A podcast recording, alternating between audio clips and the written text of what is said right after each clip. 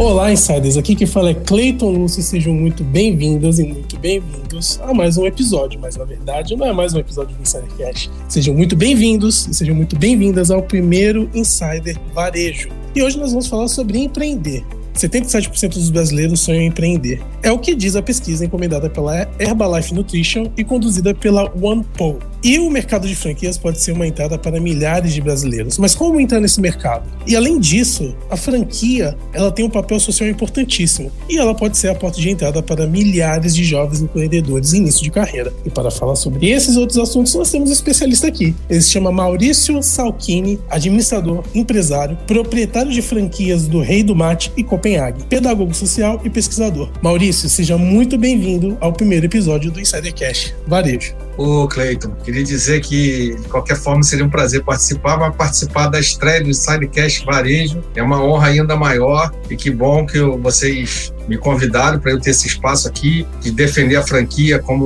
um modelo a ser, a ser adotado e ampliar as, as reflexões a respeito da, do varejo da franquia. Muito obrigado pelo convite, Cleiton. Maurício, a gente que agradece. E nós também temos outra pessoa especial aqui conosco. Pela primeira vez, um convidado vai ser também um apresentador, Michel Jasper. E aí, Michel, tudo bem? Olá, boa noite, pessoal. Muito obrigado, agradeço aí pelo convite. É um prazer estar aqui participando novamente com vocês e dessa vez aqui como um dos speakers, um dos apresentadores aqui do Insidercast. E também nós temos Fábio Oliveira. E aí, Fábio, oh. tudo bom? Opa, Cleiton, eu tô muito feliz. Hoje é de festa, né? Estreia do Insidercast Varejo, a gente tem que festejar. Agradecer aqui a presença do Maurício, do Michel, que já é da casa. Seja bem-vinda novamente, Michel, à nossa casa. E também seja muito bem-vinda, Bar Rodrigues. Oi, Fá. Oi, Cleiton. Michel, seja bem-vindo agora como host do Insidercast Varejo. Uma honra ter você aqui com a gente nesse novo Insider que tá nascendo aqui. Uma honra honra ter o Maurício aqui com a gente também. Maurício, para começar, vamos começar os trabalhos já com conceito. Qual é o conceito de franquia? Conta pra gente, por favor. Simplificando esse conceito de franquia, eu diria que franquia é como se fosse um clone do negócio principal. Alguém montou uma, um negócio, esse negócio está indo bem, ele negocia clones espalhados pelo país ele detém o controle, os padrões, os procedimentos, e o franqueado detém a operação e o resultado é, daquela operação. Então, em grande resumo, é como se fosse um clone da, da franqueadora. A franquia é um clone da operação principal da franqueadora. Michel, quer complementar com algum, alguma informação? Maurício, e quando a gente fala de franquia, qual a diferença de uma de uma franquia, tá? E numa franquia para um negócio próprio. Qual a diferença entre ambos aí quando a gente fala sobre isso? Michel, eu já tive um negócio próprio e eu tenho essa experiência de, de, dessa comparação, sabe? Então, quando você tem um negócio próprio, você não tem uma rede de negócios para se comparar, parâmetros, indicadores. Você não tem alguém repensando o seu negócio. Então, você está ali dentro, no caso de uma franquia, e tem alguém que é o franqueador repensando aquela existência. Então, por exemplo, se você pegar hoje as franquias que eu, que eu atuo, que é o Rei do Mate e a Copenhague, e olhar as fotos há cinco anos atrás, são outras lojas. É, os conceitos foram se adaptando, a cultura permanece. E quando a gente tem uma coisa própria, a gente está dentro do negócio e muitas vezes a gente não repensa o nosso negócio. A gente não, não faz parte de um coletivo. Então, a negociação com o fornecedor é diferente, normalmente é mais difícil. Mas, por outro lado, quando a gente faz parte de um coletivo, eu, diria, eu comparo assim como se fosse um casamento casamento, sabe? Então, não tem como a gente ser, ser casado e ter a liberdade de um solteiro. Então, numa franquia, a gente faz parte de um coletivo, então a gente adota o letreiro que o sistema define, o guardanapo que o sistema define, os insumos que o sistema define. Nem todas essas escolhas são as melhores para o seu negócio, mas se você está no coletivo da franquia, eh, significa que você vai adotar aqueles padrões como sendo os melhores. Então, eu penso assim que no, no, micro pode ser que em algum momento seja bom que você tenha essa liberdade do, do negócio sem ser franquia mas no macro, de você revitalizar seu negócio, de você poder vender um negócio. Eu já tive várias franquias que eu vendi. Então é um negócio que, como tem padrão, tem procedimento, as pessoas se interessam por comprar. Eu penso assim que essa comparação passa muito por, pelo desejo da pessoa que vai ter ser dono, sabe? se você tem perfil, se você tem características de trabalhar na coletividade, é, eu diria que você tem perfil e, e característica para ser franqueado. Se você tem perfil é, muito centralizador, gostar de definir tudo, é, de pensar na marca, de pensar no produto, eu, eu entendo que você deveria pensar sobre o negócio próprio, sabe? Maurício, você tocou num ponto muito importante, a questão da padronização e da questão também do modelo de negócio que é já validado, no caso da franquia. Eu queria entender com você por que, que é tão atrativo o mercado de franquias para o mercado brasileiro. Por que, que o brasileiro tem buscado cada vez mais esses modelos validados de negócio que já são sucesso e são replicados o Brasil inteiro? E eu penso que passa muito pelo consumidor. Então, o consumidor, ele, ele ele quando vê uma lanchonete do Rei do Mate, ele tem uma garantia de qualidade ali nos produtos, na segurança alimentar. Diferente quando ele vê uma marca de lanchonete que não tem uma rede que cobre, que supervisione, que padronize é, aqueles produtos, aquela operação. Se o consumidor está valorizando, se o consumidor está procurando essas marcas de redes que garantem essa entrega mais qualificada para o consumidor, o negócio em si passa a ser mais atraente. Então, eu penso penso que a, a atração que as franquias estão tendo para os investidores passa pelo desejo do consumidor é, de escolher algo que tem ali os procedimentos, que tem uma segurança alimentar, ele tem uma expectativa de ser melhor atendido, então ele tem uma expectativa de ter um canal de reclamação. Então, quando eu, eu vejo uma franquia, eu penso assim: olha, aqui tem procedimentos, aqui tem padrões, aqui eu tenho uma, uma segurança alimentar, sabe? E aí em épocas de crise, mais ainda, né? Uma crise que a gente está vivendo, por exemplo, as pessoas entendem que eu, vivendo num sistema onde eu tenho uma,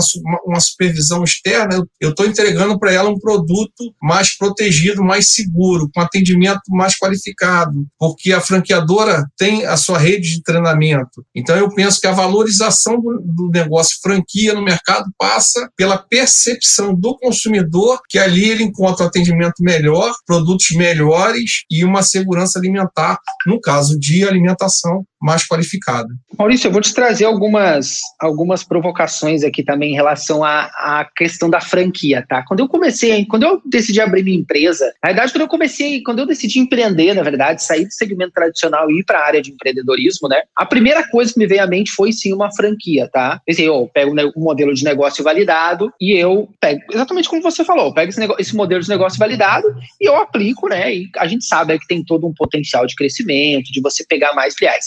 Uma das dificuldades que na época eu que fez eu, eu, desistir da franquia, tá? Foi que as principais franquias que eu olhei na época, a gente tinha que estar muito atrelado ao negócio, principalmente na questão de liberdade de horário, de questão de horário, de não ter tanta liberdade de horário, de ter que estar presente, de ter uma série de cronogramas. E eu achei muito similar ao processo que eu estava na CLT. E eu vejo que muitos empreendedores, quando eles vão olhar uma franquia, eles veem isso, né? Ah, eu lembro que eu olhei algumas franquias que eu tinha até alguns horários na semana de reunião que eu tinha que ter, que eu tinha que prestar contas, que eu tinha que estar tantas, tantas horas dentro do negócio. Isso acontece em todas as franquias. Existem franquias que você pode trabalhar mais como investidor e contratar alguém para administrar. Em todas as franquias, o franqueado ele tem que estar ali. Como funciona isso? Muito interessante sua pergunta, Michel, no sentido assim. Eu percebo que a franquia amadureceu no sistema. Teve uma época que várias pessoas que, que procuravam franquia achavam que iam chegar com 300, 400, 500 mil reais e a franquia devolver a chave do negócio para ele. Bom, se eu tenho 500 mil reais, eu tenho a chave do negócio e por mês eu tenho um resultado X, como se fosse uma conta certa. E aí o sistema de franquia foi amadurecendo de comunicar as pessoas. Mas aí também pecou, é, é aquela coisa do oprimido virar opressor, né? Então virou assim quase que uma obrigatoriedade. Ó, você vai estar de frente do negócio, porque se você não tem nenhum negócio e quer ter uma franquia, você precisa se dedicar. Então chega a ponto de cobrar horário do franqueado, alguma coisa assim. O sistema, no, no, no meio termo do sistema, Michel, é assim: se eu não operar minhas franquias, as minhas franquias não vão bem. A minha franquia precisa de um operador. E aí eu diria que, sabe, grande parte das franquias precisam de um operador. Agora, eu não tenho horário para operar essa franquia, tá? eu não tenho exigência de estar em alguns horários nessa franquia. Então, as franquias maduras é como se fosse o seu negócio, sem ser um sistema de franquia. Você precisa cuidar dos detalhes, você precisa operar sua franquia, mas sem essa determinação de horários. Mas penso que no seu caso, por exemplo, Michel, essa exigência te colocou num lugar melhor, porque você, por exemplo, é um cara que tem muita personalidade no seu negócio. Você, você tem muita na sua empresa Veneza tem muito da, da personalidade do Jasper. E aí, talvez no sistema de franquia você não fosse tão feliz. Então, você vê como a, o sistema de franquia se preocupando em, em ter um candidato adequado para o sistema de franquia, explicando: oh, você vai ter que tá, abrir a loja, você vai ter que fechar a loja. Talvez esse exagero na exigência tenha feito bem para você e para o sistema, Michel. Maurício, é, agora você já respondeu um pouquinho a minha pergunta, mas eu vou aprofundar ela. É, é o seguinte, né? Eu queria saber as principais diferenças entre a, a franquia e o negócio próprio, né? Tendo em vista que é o seguinte, é, mais de 50 milhões de pessoas no Brasil estão envolvidas com empreendedorismo. E aí eu vou ter que falar um, um trava-língua aqui, mas eu vou tentar, né? Segundo o último levantamento da Global Entrepreneurship Monitor. E com base nesse, nesse tamanho desse público, né, que são mais de 50 milhões de pessoas, provavelmente muitas dessas pessoas tiram a sua renda do empreendedorismo. Então eu queria saber quais são as principais diferenças entre investir numa franquia e investir no negócio próprio. Eu sei que você já deu uma, já falou um pouquinho, né? Acho que no começo da, da nossa apresentação você falou que é um casamento, que tem algumas regras e tudo mais, mas eu queria que você aprofundasse mais um pouquinho, por favor. Interessante são várias características que são diferentes. Então, se você tem um negócio próprio, você pode optar para ir para uma localização que seja é, mais barato um investimento, por exemplo. De repente, uma loja que não pague luvas. Na franquia, quem vai decidir para onde você vai é a franqueadora. Então, a franqueadora vai dizer: naquele bairro, de tal estado, tem espaço para a gente crescer. Então já começa dizendo assim, ó, eu não posso montar uma franquia aonde eu desejar. Eu vou montar franquia onde o franqueador entende que tem espaço para expansão. Primeiro ponto. Segundo ponto, o valor do investimento, Clay. O valor do investimento normalmente de uma franquia é, é o dobro do negócio próprio. Então, se eu montar uma lanchonete própria, eu vou gastar metade que possivelmente que eu vou gastar no Rei do Mate. Por quê? O Rei do Mate desenvolveu fornecedores e a gente usa equipamentos de primeira linha. Eu montando um negócio próprio, possivelmente eu vou escolher mais barato. Então, o nível de investimento costuma ser maior em função disso. É, terceiro, eu não consigo definir detalhes do meu negócio no, no sistema de franquia. Então, o tamanho do letreiro, o material do letreiro, fornecedor do letreiro, meu cardápio, meu menu de preços, uma tabela de preços. A tabela de preço eu tenho banda mínima e banda máxima no caso do Rei do Mate. Então eu não tenho eu não tenho liberdade de escolher vender mais barato que a banda mínima, nem mais caro que a banda máxima. Então é um modelo, por isso que eu usei a palavra clone, sabe? Quando você procura, você a regra está toda estabelecida. Cabe a você pesquisar e entender se você fica bem adotando esse, esses padrões ou não. Então, eu tive acesso, por exemplo, a amigos que diziam assim: ah, Maurício, eu gostaria de eu pensar a marca, eu definir as cores, eu, eu acho bacana determinado tipo de mesa, colocar puff numa lanchonete. Nada disso eu posso fazer. Mas eu, Maurício, eu adoro quando os padrões, os procedimentos já foram testados, já foram ensaiados e já vem com uma previsão de resultado para mim. Eu preciso treinar a equipe, eu preciso operar bem para aquele modelo que já está testado, aprovado, se concretizar no meu negócio. Então, é um tipo de pensamento que é o tipo de pensamento do franqueado que é feliz no sistema de franquia. Perfeito, Maurício. Vamos falar um pouquinho da questão aqui da escolha da franquia, tá? Eu lembro quando eu estava uh, nesse processo de sair da, das empresas tradicionais, de sair da CLT ir trabalhar tá, e abrir meu próprio negócio, eu estava olhando, olhando a questão das franquias, óbvio que eu fui para um segmento que eu sou familiarizado, que é o varejo, né? Mas em relação a isso, quais os outros tópicos que o empreendedor de franquia deve analisar para fazer uma opção mais assertiva e adequada ao seu perfil? Então, Michel, é, você fez o caminho corretíssimo. Se você tem familiaridade com varejo, você procurou franquias no varejo. É, outro dia eu estava numa palestra sobre franquias, que o tema desperta muito interesse. E é uma universidade, o término do curso de administração, me convidou para eu falar para os estudantes. Uma coisa que eu disse para eles, por exemplo, Michel, eu não me vejo franqueado de um salão de beleza ou de um sistema de depilação. Essas coisas são ruins, esses negócios? Não. Mas eu, Maurício, eu não me vejo gerindo, operando esse tipo de negócio. Então, antes de eu escolher qual o tipo de franquia, o meu processo é qual é os negócios, quais são as franquias que eu não me vejo operando. E aí eu fui excluir sabe? Dizem que Michelangelo, aquele artista, também fazia assim, tirava da pedra tudo que não era obra artística dele. E eu fiz esse mesmo processo. Então, o que eu não me via operando, eu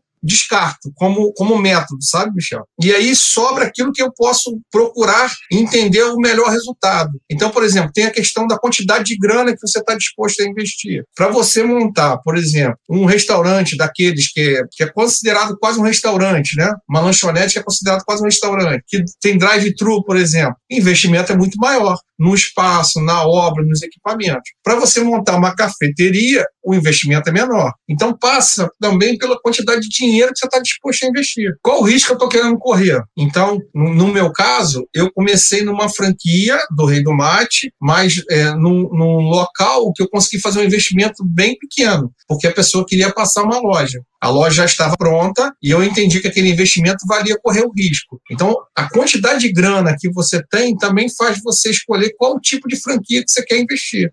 Maurício, você falou de um tópico super interessante, que é a questão da aptidão pelo segmento. Mas eu queria saber, como um leigo no assunto, se fosse investir hoje em franquia, que tópico teria que analisar antes de tomar uma decisão, além da categoria da franquia? O que, que eu tenho que analisar? Reputação das empresas? Onde que eu procuro as informações? Como começar? Bacana. Então a pessoa já fez um, um scanner nela própria, já identificou que tem perfil para franquia. Ela quer adotar os, os padrões, os procedimentos. Primeiro passo, Segundo passo, ela identificou os segmentos que ela não quer, e aí excluiu os segmentos que ela não quer. Terceiro passo, quantidade de grana que está a fim de investir. Ela tem lá 300, 400, 500 mil, ela vai procurar os segmentos ali que oferecem mais ou menos dentro desse valor. E aí uma coisa que eu recomendo é estudar e pesquisar. Então, tem literatura é, disponível. Então, a Associação Brasileira de Franchise tem um livro que as pessoas que, quer, que querem ingressar no mercado eu sempre indico. Eu tenho para te dizer que, para quem eu indiquei, nunca leu, porque é um livro grosso, muito técnico, muito detalhado.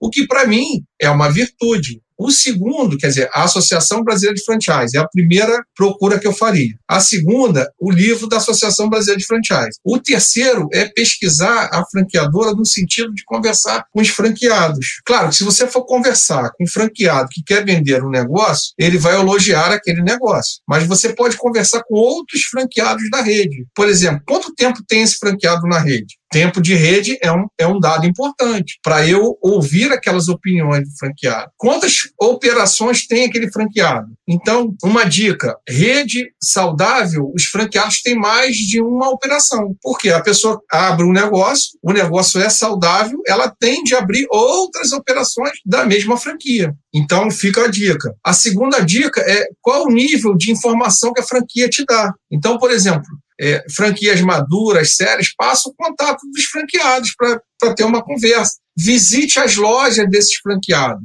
Então, vai em outras lojas, né? Estou interessado numa loja lá de depilação. Vai lá usar o serviço, vê como que é, ver se a teoria que a franquia te passa está sendo aplicada. Conversa com o franqueado daquele ponto de venda ali. Talvez é, se apresentando como interessado ou não, bate um papo, sente a energia daquele comércio, vai em horários diferentes também, para entender se aquele comércio tem um volume de negócio que a franquia te fala. Eu tenho uma experiência, tem um concorrente do Rei do Mate, que eu não vou falar o nome por questões éticas, que ele, ele sempre joga para cima a expectativa de faturamento. E eu vejo as pessoas ficaram muito satisfeitas, sabe? Então a pessoa procura o rei do mate e o rei do mate diz que determinado ponto lá vai vender X. Nesse concorrente do rei do mate diz que é 2X. E o, e o candidato fica feliz da vida. Eu falo, olha, mas você quer expectativa ou você quer concretude? Então, entender por que, que uma rede é tão otimista e a outra não é tão otimista com relação ao faturamento. O faturamento médio da rede justifica aquele otimismo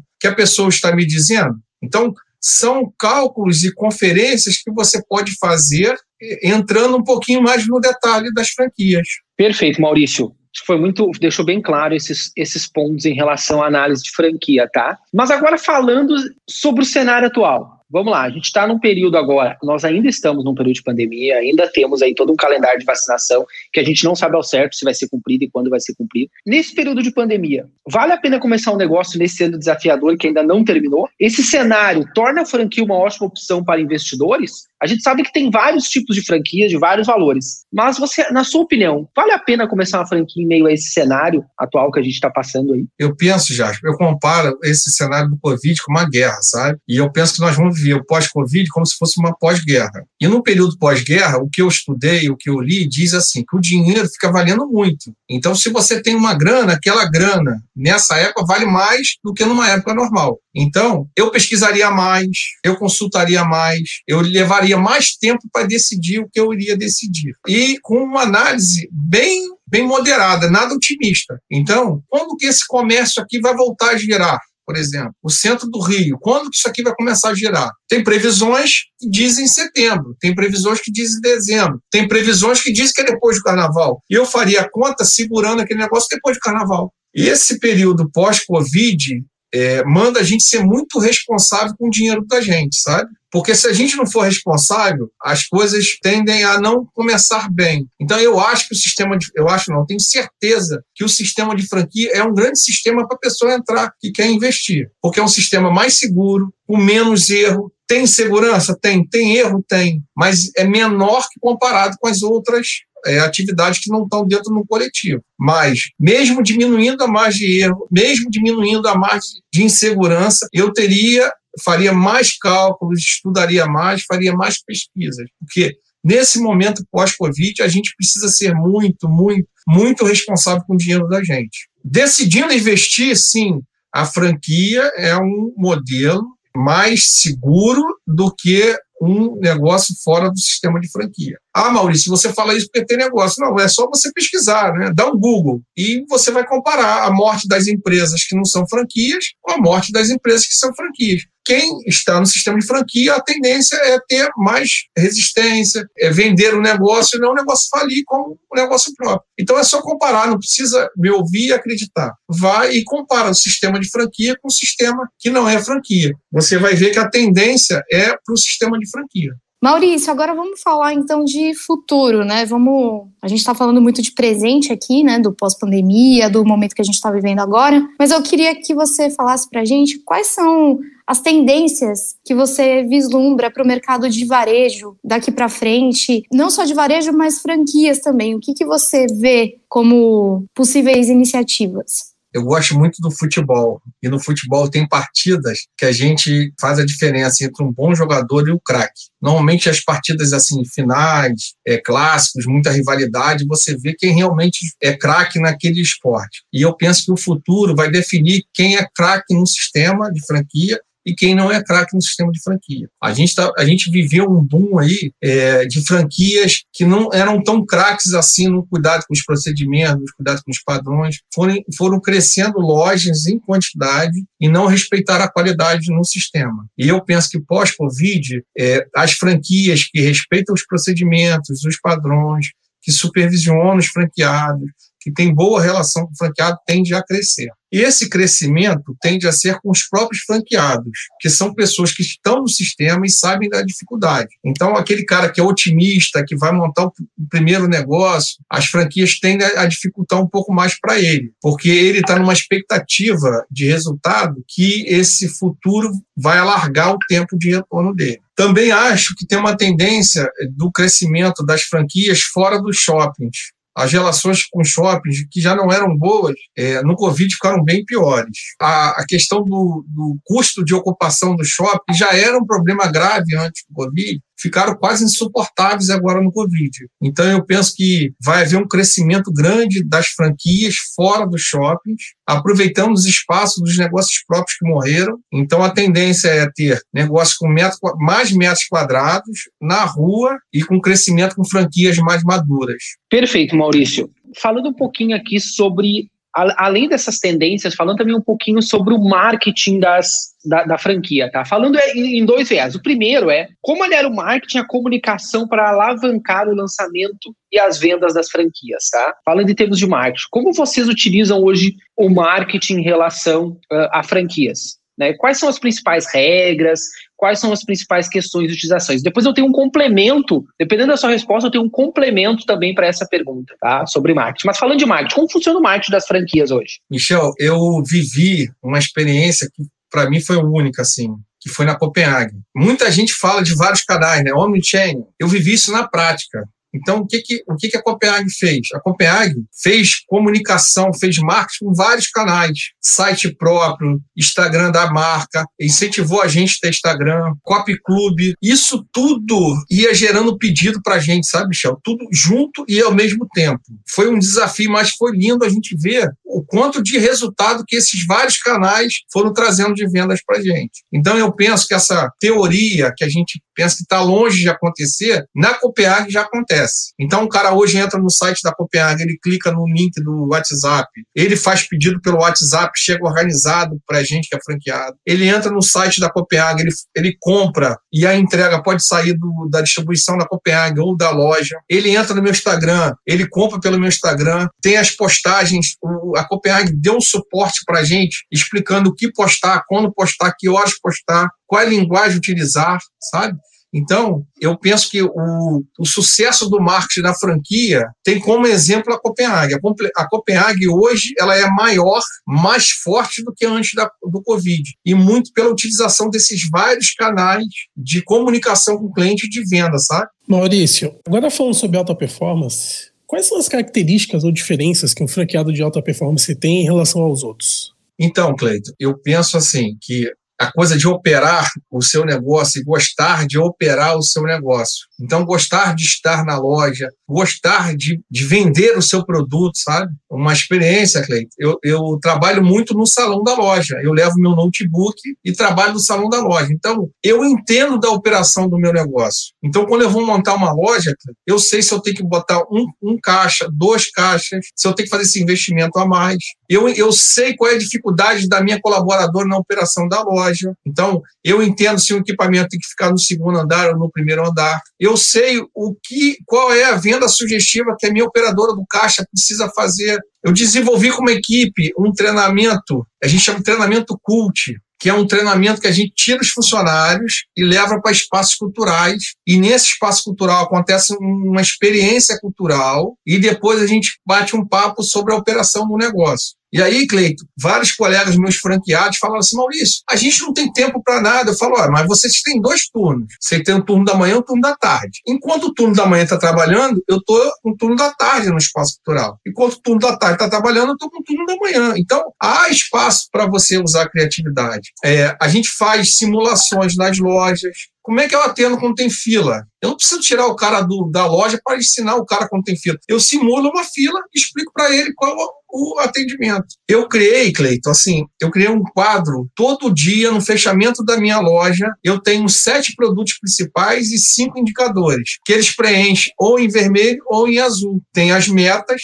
Então, isso diz o que para a equipe? Se está azul, tá show de bola. Tem até uma figurinha no WhatsApp da turma, que é aquele camarada da caneta Bix. Né? Tá tudo azul. E se tá em vermelho, a loja não foi bem. Então, diariamente, a gente reconhece se está indo bem ou se precisa melhorar. Esses detalhes todos juntos, Clay, fazem um franqueado ter alta performance ou não, sabe? Então, se achar que a franquia dá conta, é, só os procedimentos da franquia dá, não dão conta, não. Você tem que estar dentro do seu negócio, olhar mais indicadores, criar parâmetros, procedimentos, sabe? A gente olha, por exemplo, a conta de luz semanalmente, que é um dado importante no rei do mate. Então, se a conta de luz disparar, ou eu tenho problema elétrico, ou eu tenho um problema de fraude. E aí, eu resolvo a questão elétrica, ou eu, eu vigio a questão da fraude. Quer dizer, eu faço isso semanalmente. A franquia não, não tem como dar conta de de todo, toda a operação de um varejo, sabe, Clay? Então, eu digo que viver esse varejo, sabe? É, vibrar por esse varejo, inspirar-se nesse varejo, é, eu acho que faz toda a diferença de uma pessoa de alta performance ou não. Maurício, e vamos trazer um pouquinho aqui, tá? Uh, quando a gente fala também, trazendo essa questão da alta performance do próprio marketing, tá? A gente sabe que hoje a gente tem Existem as redes sociais das empresas e existem as nossas redes sociais pessoais. Né? E hoje em dia, essas pessoas, muitos, muitos, profissionais vêm crescendo muito nas redes. Eu, por exemplo, sou um exemplo que eu tenho mais de 230 mil seguidores praticamente lá no LinkedIn. Eu tenho um alcance muito grande. E hoje eu uso também esse meu alcance das minhas redes pessoais para alavancar minha empresa, para divulgar minha empresa, ou seja, para performar melhor, principalmente em termos de marketing. Dentro de uma franquia, qual o limite, até mesmo para um influenciador, para um profissional que tem uma rede social grande, uma rede social forte, até onde ele pode ir? E ele pode usar sua rede pessoal para performar melhor seu negócio? Ele pode utilizar o seu perfil pessoal, o seu, desde o seu conhecimento até o seu alcance orgânico da rede pessoal para fazer marketing dentro de uma franquia e ter uma performance melhor? Ou existe algumas regras aí ou acaba não podendo fazer isso hoje? Como funciona isso? Como tudo na franquia, você faz parte de um coletivo e a franqueadora ela tem muito cuidado com os movimentos individuais. Então, tem muita regra para você trabalhar a mídia social. Tem muito padrão para você trabalhar a mídia social. Então, eu penso assim, um, um, cara com muito alcance, ele vai ter bastante limites assim a serem atendidos na franqueadora. Eu não sei se ele vai ter tanto resultado como se ele tivesse um negócio próprio, sabe, Michel? Agora, é, o que a franqueadora incentiva a gente é ter um mídias sociais da loja e trabalhar essas mídias sociais de acordo com os padrões deles, sabe? Isso, Michel, de certa forma recente, tá? Antes do Covid, a gente era proibido ter mídia social da loja, não podia. E aí a gente vê que é um encaminhamento das franquias, porque todas as franquias é, sugeriram a gente a ter mídia social da loja. E não só as que eu trabalho, acho que eu conheço também. Então, essa tendência, de certa forma, é recente. Recente eu estou falando é coisa de dois anos. Então, como tudo no, no, no franchise, tem regra, tem padrão e tem procedimento. Talvez não seja tão ágil é, como poderia ser, mas é uma coisa para garantir a imagem do negócio, sabe? Maurício, agora eu queria falar contigo sobre varejo social. Você trabalha muito a questão do varejo social, né? As franquias são uma porta de entrada para milhares de jovens em início de carreira, como a gente já falou aqui um pouquinho, né, durante o nosso papo. E eu queria que você explicasse para a gente um pouco mais sobre essa importância social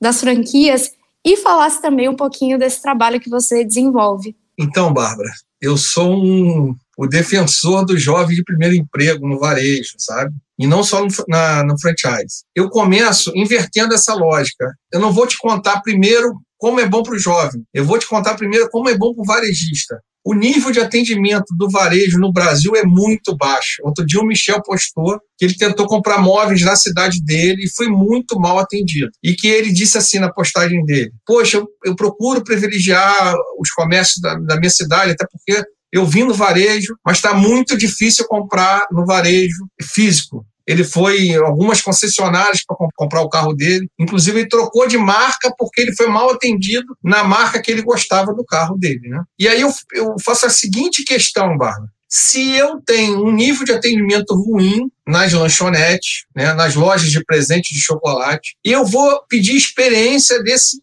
desse candidato para vir trabalhar comigo, eu estou trazendo um nível de atendimento ruim para a minha loja. Então, o que, que eu já há muitos anos já cheguei à conclusão? É melhor a gente trazer para o nosso negócio alguém que sabe que não sabe. Muito melhor do que aquele que tem experiência em atender mal. Porque o varejo atende muito mal, sabe? Então, o que, a gente foi fazendo com os anos? Descobrindo, aprendendo. Que a gente dá oportunidade para o jovem de primeiro emprego. Maurício, fala mais sobre isso na prática. É assim, ó. Esse jovem ele chega com uma expectativa menor de salário. Então, eu consigo fazer um escalonamento de cargos e salários com ele. Ele começa trabalhando comigo seis horas, ganhando por hora. E aí eu consigo usar ele no horário de maior movimento da minha loja. Pô, bacana. Aí, cada vez que eu promovo ele de, na, na carreira, porque como ele começou lá como orista de seis horas, eu consigo ir promovendo ele. Eu vou ganhando a motivação dele, sabe, Bar? E ele, como ele não sabe, sabe que não sabe, ele valoriza cada aprendizado que ele tem. E mais do que isso, ele torna a minha empresa, a minha loja, um lugar de formar pessoas, porque ele não sabe nada, alguém tem que ensinar para ele. Quem ensina para ele é alguém que chegou na loja e também não sabia nada. E aí eu crio uma cultura de um deles formarem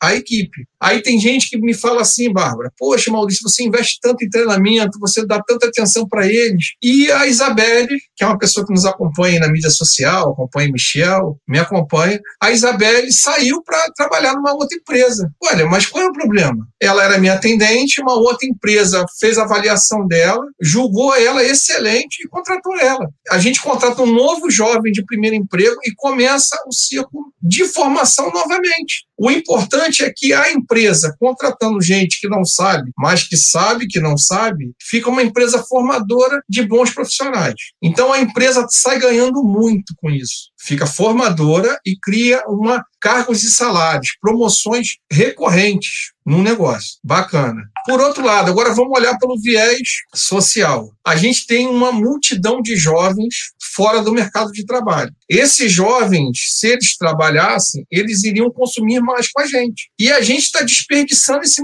essa multidão de pessoas.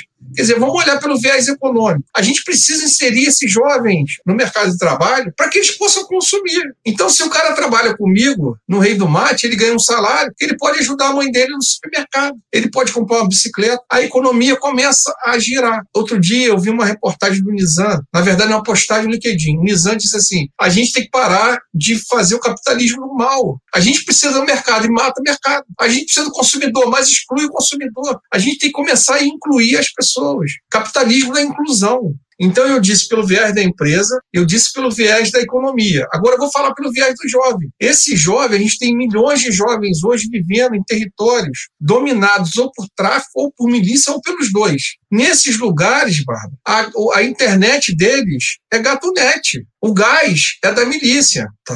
O, o comércio que, que gira ali, forte, é o comércio de drogas. É tudo na informalidade. Então, as pessoas que trabalham no gás da milícia, elas não têm carteira assinada. E aí ele olha, possivelmente um tio, um pai, se for vivo, né? porque a média de idade é muito baixa dos homens, ele olha para os vizinhos um pouco mais velhos e vem trabalhando em questões, que, em lugares que não tem é carteira assinada, não tem uma trajetória profissional. O cara ganha mal pra caramba. O que, que esse jovem fica sem esperança? Aí a gente criou um jovem nem-nem. Na verdade, imaturo é a sociedade. Porque ele nem quer trabalhar, nem quer estudar. Porque ele vai estudar para quê? Eu vou estudar para trabalhar, para no gás para milícia, para passar fome. É essa a realidade que ele vê. Então, a sociedade tem que amadurecer e tirar esse bebê do colo, puxar ele, ajudar a escola a formar ele. Ah, Maurício, mas a gente não tem jovens bem formados. Meu caro, essa é uma missão de todos. Vem comigo.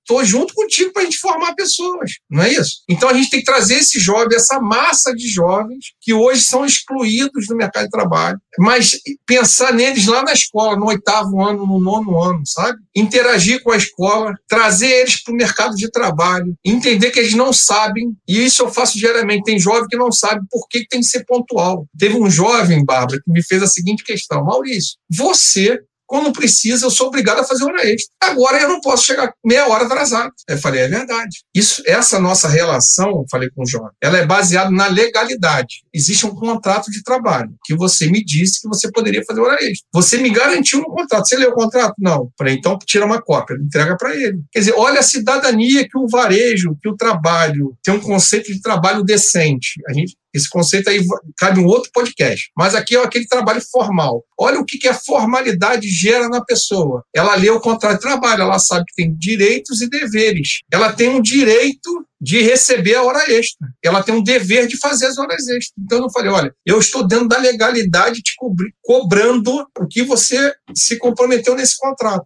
Então, é, eu começo falando pelo benefício que isso causa às empresas, contratar gente de primeiro emprego, fora, Bárbara, que assim, tem uma questão, aí é uma energia deles quando aprendem as coisas. Hoje, no meu, no meu Instagram, tem uma postagem de uma cliente que falou assim: amo, porque a, a, a colaboradora nossa escreveu um recado, é quase um recado de amor para um lanche, sabe? Porque eles curtem fazer aquilo. Aí fotografam, colocam no WhatsApp. Então é uma energia, que é uma energia diferente dos outros varejos, sabe? E aí, tem gente que me escuta falar e cogita disso que eu estou propondo ser uma coisa teórica. E a gente tem amigos que vão nas nossas lojas. E é engraçado, Bárbara, que muitas vezes eles falam assim para mim: Maurício, você dá uma sorte, a sua equipe é maravilhosa. Aí eu falo para eles assim: ó, quanto mais eu trabalho, mais sorte eu dou. Porque, na verdade, é fruto de uma escolha estratégica de privilegiar, preferencialmente, jovens de primeiro emprego, sabendo que ele não sabe formar eles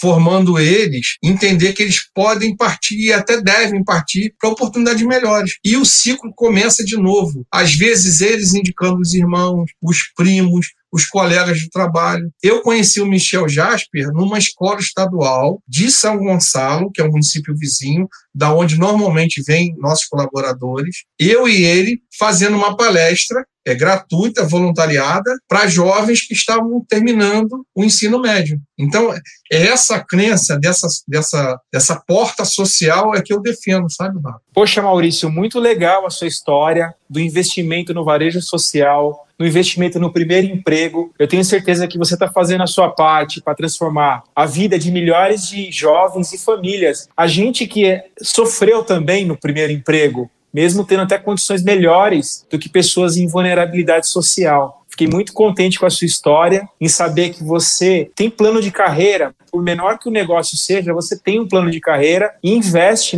nesses jovens, e um jovem acaba indicando o outro. Muito legal saber disso. Mas a gente fez um trabalho investigativo aqui, Maurício, a gente tem aqui no Insidercast, e no Insidercast varejo não podia ser diferente. A gente descobriu que você é um colega de trabalho nosso, só que no podcast. Verdade, verdade. Olha que legal, você tem um podcast chamado Trilogia Saudável. A gente queria conhecer um pouco por que, que você criou esse podcast, como que ele está se desenvolvendo, enfim. Conta pra gente aí como que é esse podcast. Então, esse, essa iniciativa tem muito da minha personalidade, sabe? As pessoas que me conhecem na pedagogia social me estranham que eu sou empresário, os empresários me estranham que eu sou pedagogo social. E eu faço essa mistura e considero que é uma mistura muito saudável, porque eu cuido que as coisas sejam verdadeiras, sabe? Então, eu cuido que as coisas sejam transparentes. Eu estudo para aquilo ser aplicado. E aí, na época de pandemia, eu, eu comecei a ser convidado para fazer lives. E eu percebia que na live tinha essa dificuldade da conexão à internet e tinha dificuldade também das pessoas terem um pouco de, de cuidado com a imagem,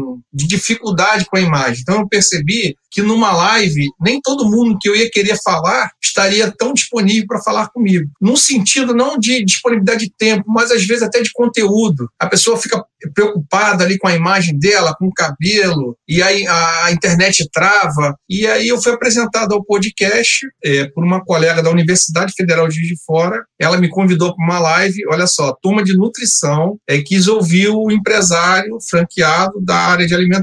Eu fiz a live com ela e ela logo logo em seguida criou um podcast e me chamou para fazer um episódio chamado é, de chocolate. Eles estudam chocolate no uso do, do combate ao tabagismo, no tratamento ao combate ao tabagismo. E aí eu vi que o podcast por ter só áudio, ele demanda é, é, menos internet, a pessoa fica mais à vontade. Então, eu sou suspeito para falar, mas tem episódios muito bacanas, assim, com a própria doutora Aline Aguiar, da Universidade Federal de Juiz de Fora, esse do chocolate, depois eu fiz sobre café, depois eu fiz sobre mate, que são nossos principais produtos. E eu resolvi trazer, alternar os assuntos, um pouco da pedagogia social, academia, e um pouco de negócios. Então, eu trouxe a pedagogia social, a, a coordenadora Margarete Martins, é, no episódio dela eu chorei umas duas vezes. Tudo bem que eu sou um pouco chorão, mas definitivamente é emocionante a trajetória da professora Margarete, para quem tem interesse em pedagogia social. Eu trouxe, por exemplo, a presidente da Associação Brasileira de Recursos Humanos,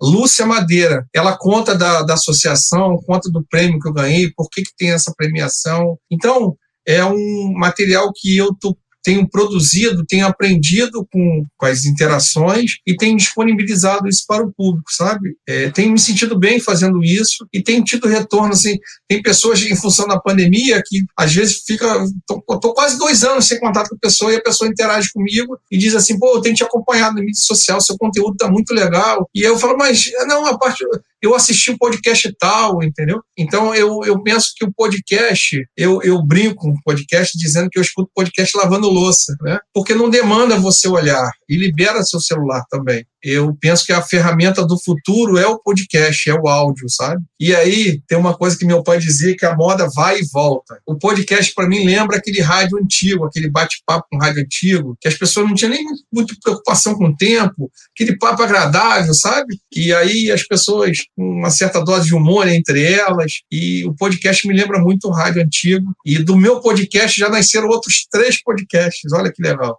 Bacana, Maurício, bacana. Maurício, eu já te conheço há bastante tempo e a gente já, já conversa bastante, já participou de diversos, até já participei do seu podcast, né? E, cara, eu te considero aí um profissional de sucesso, tanto uma pessoa como um profissional de sucesso. Adoro esse seu lado social, esse lado que você traz mais humano para o empreendedorismo. E agora eu gostaria de saber quais foram os maiores desafios, tanto profissionais como pessoal aí na sua carreira. Conta aí uma história ou um grande desafio que você teve para inspirar a nossa audiência aí, o pessoal que está nos ouvindo nesse segmento de empreendedorismo, de franchise como um todo aí. Então, Jasper, eu penso que um desafio que eu tive, grande, assim, profissional, foi quando eu estava no segmento de material de construção e eu não, eu não queria continuar no segmento de material de construção. Que uma coisa que eu sempre tive, eu olhar um pouco à frente e sabe, pensar assim, eu quero, daqui a três anos, eu quero ser dono de loja de material de construção. Eu respondi que não. E ao mesmo tempo eu não tinha uma alternativa, sabe? Aquele momento ali foi um momento difícil para mim. E aí, é, pelo meu trabalho sério, dedicado, é, surgiram algumas alternativas,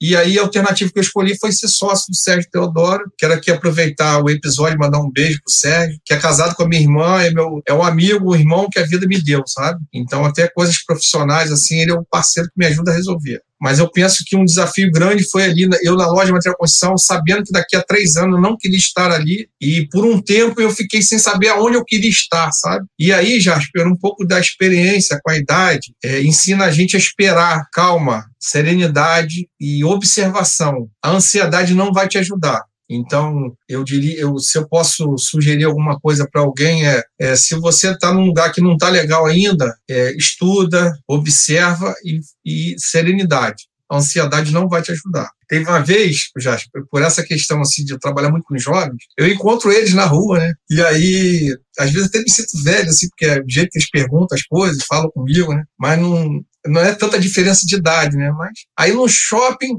um jovem me encontrou, falou: Maurício, cara, eu queria aproveitar que eu te encontrei aqui. Me fala uma frase que seja importante para minha vida. falei, rapaz, quem sou eu para saber uma frase que seja importante para a sua vida. Você tem todas as potências, você sabe tudo da sua vida. Continua, porque ele é um rapaz responsável, trabalhador. Você sente que você está no caminho certo, é só continua, força e foco. Mas não sou eu que tenho essa frase para te dizer, não, sabe, Jasper? Você falou da frase, né? Eu, eu tenho que fazer essa brincadeira, desculpa, mas se eu fosse você, eu falaria pro menino: compre Bitcoin. mas, o Maurício, problema o é. problema é eu falar isso para ele e ele não aguentar as, as consequências disso. Né, Verdade. Né? Verdade, porque quando cai 20, 30%, aguenta coração. Não é? Aí ele vai ter que me procurar para dizer: agora compra mais Bitcoin. É, agora é o momento. É. é. Maurício, obrigado. Mas eu quero fazer uma pergunta também ao Michel. O Michel fez essa pergunta de desafios aí, mas eu quero que ele também responda. Então, como empreendedor de sucesso, quais foram os seus maiores desafios pessoais e profissionais? E, o que, que você aprendeu com isso, Michel? Bom, na realidade, um dos maiores desafios, né, que eu enfrentei como empreendedor é realmente fazer essa transição, tá? Foi sair de uma área que eu tinha uma estabilidade, que eu tinha um nome, que eu tinha um cargo muito bom, um salário muito bom e dizer, bom, agora eu vou arriscar tudo e vou abrir um negócio, e vou tocar um negócio, vou tirar minhas ideias do papel e esse, sem dúvida, foi aí um dos maiores desafios. É que é muita coragem, é muito desafiador, né? Sem dúvida. A gente abre mão de uma carreira que eu demorei anos para construir. Só que o mais interessante é que, na realidade, eu não abri mão, né? Ele foi apenas um complemento aí da minha carreira depois. Depois eu entendi que tudo que eu construí, tudo que eu aprendi lá no varejo, trabalhando em diversas redes, foi algo realmente para complementar, para abrir meu negócio. Tanto que a maioria dessas redes que eu já trabalhei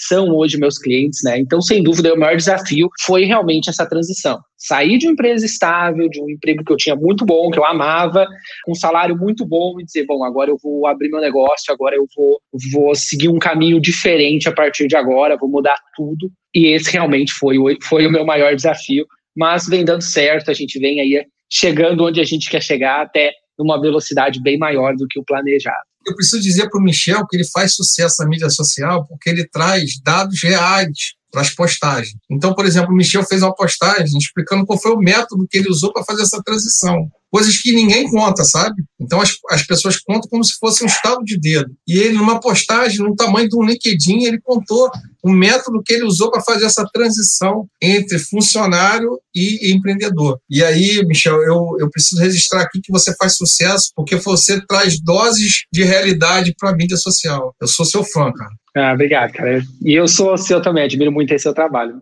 Bom, gente, infelizmente a gente está chegando no final desse nosso primeiro Insidercast Varejo. Queria pedir para o Maurício deixar aqui um recado para os nossos insiders, para todos os seguidores também que acompanham o Michel, que acompanham o Maurício e as redes sociais para quem ainda não acompanha você, Maurício, por favor. Bacana.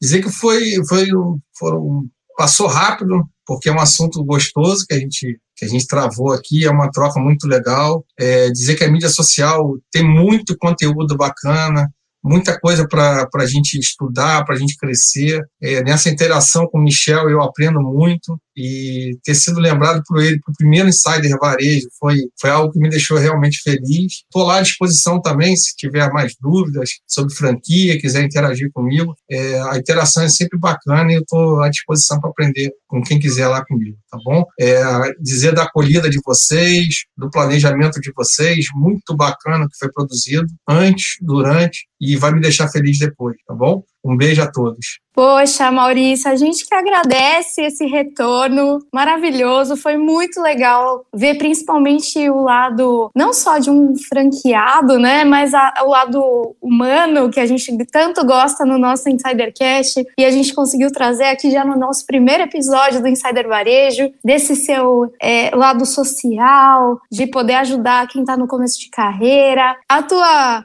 elucidação sobre o podcast. Concordo super contigo que o podcast remete àquilo que já era lá atrás sucesso, que é o rádio, né? O bom e velho bate-papo que nunca morre. Ele se reinventa, mas ele nunca morre, né? Então eu queria muito te agradecer por aceitar o nosso convite, de ser o nosso primeiro convidado e agradecer também ao Michel que topou entrar com o seu nome, com o seu conhecimento nessa nova empreitada aqui do Insidercast. Michel, muito obrigada e a gente se encontra no próximo episódio. É com você, Michel. Obrigado, pessoal. Agradeço imensamente o convite aí, tá? E é um prazer aí a gente estar tá trazendo esses conteúdos, trazendo diversos convidados aqui do varejo, para a gente uh, mostrar que realmente o varejo é um segmento com potencial gigante.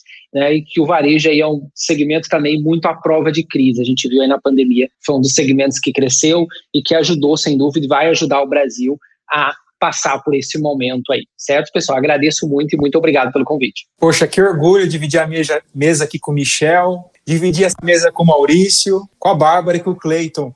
Maurício, eu tenho certeza que o insider que ouvir esse podcast vai saber se ele realmente tem o perfil para ser um franqueado e também como pode procurar uma franquia que se adequa ao perfil para ele, se caso ele tenha esse perfil. E ele também fiquei muito feliz pela forma que você posicionou o varejo no formato social, a forma como você renumera os, os, as pessoas que trabalham com você e como você promove uma transformação social por meio das suas empresas. Muito bacana receber você aqui e o lado humano que você demonstrou para a gente, principalmente. Aqui a gente sempre fala no Insidercast, né, o investimento no humano, no lado humano, que no final do dia são pessoas lidando com pessoas. Muito obrigado, Insiders, muito obrigado. Foi uma honra participar desse primeiro Insidercast Varejo Cleiton Lúcio. Obrigado, Fábio. Obrigado, Bar. Realmente, essa frase da Bárbara que ela, que ela vive frisando, que ela aprendeu no, IVG, é muito importante, né? No final do dia, são pessoas e pessoas, então a gente tenta carregar isso o máximo possível. E o Fábio trouxe essa frase brilhantemente. E ele também roubou um pouco na minha fala final, que eu ia falar sobre o varejo social. Eu achei sensacional essa parte pelo seguinte, né? Empreender, para muitos, é o melhor caminho que eles vão encontrar na vida deles. Principalmente para as pessoas que estão realmente em uma situação, como até o Fábio salientou, uma situação de vulnerabilidade social. Muitas vezes, infelizmente no Brasil ainda empreender não é uma escolha, mas é, é o que tem para hoje.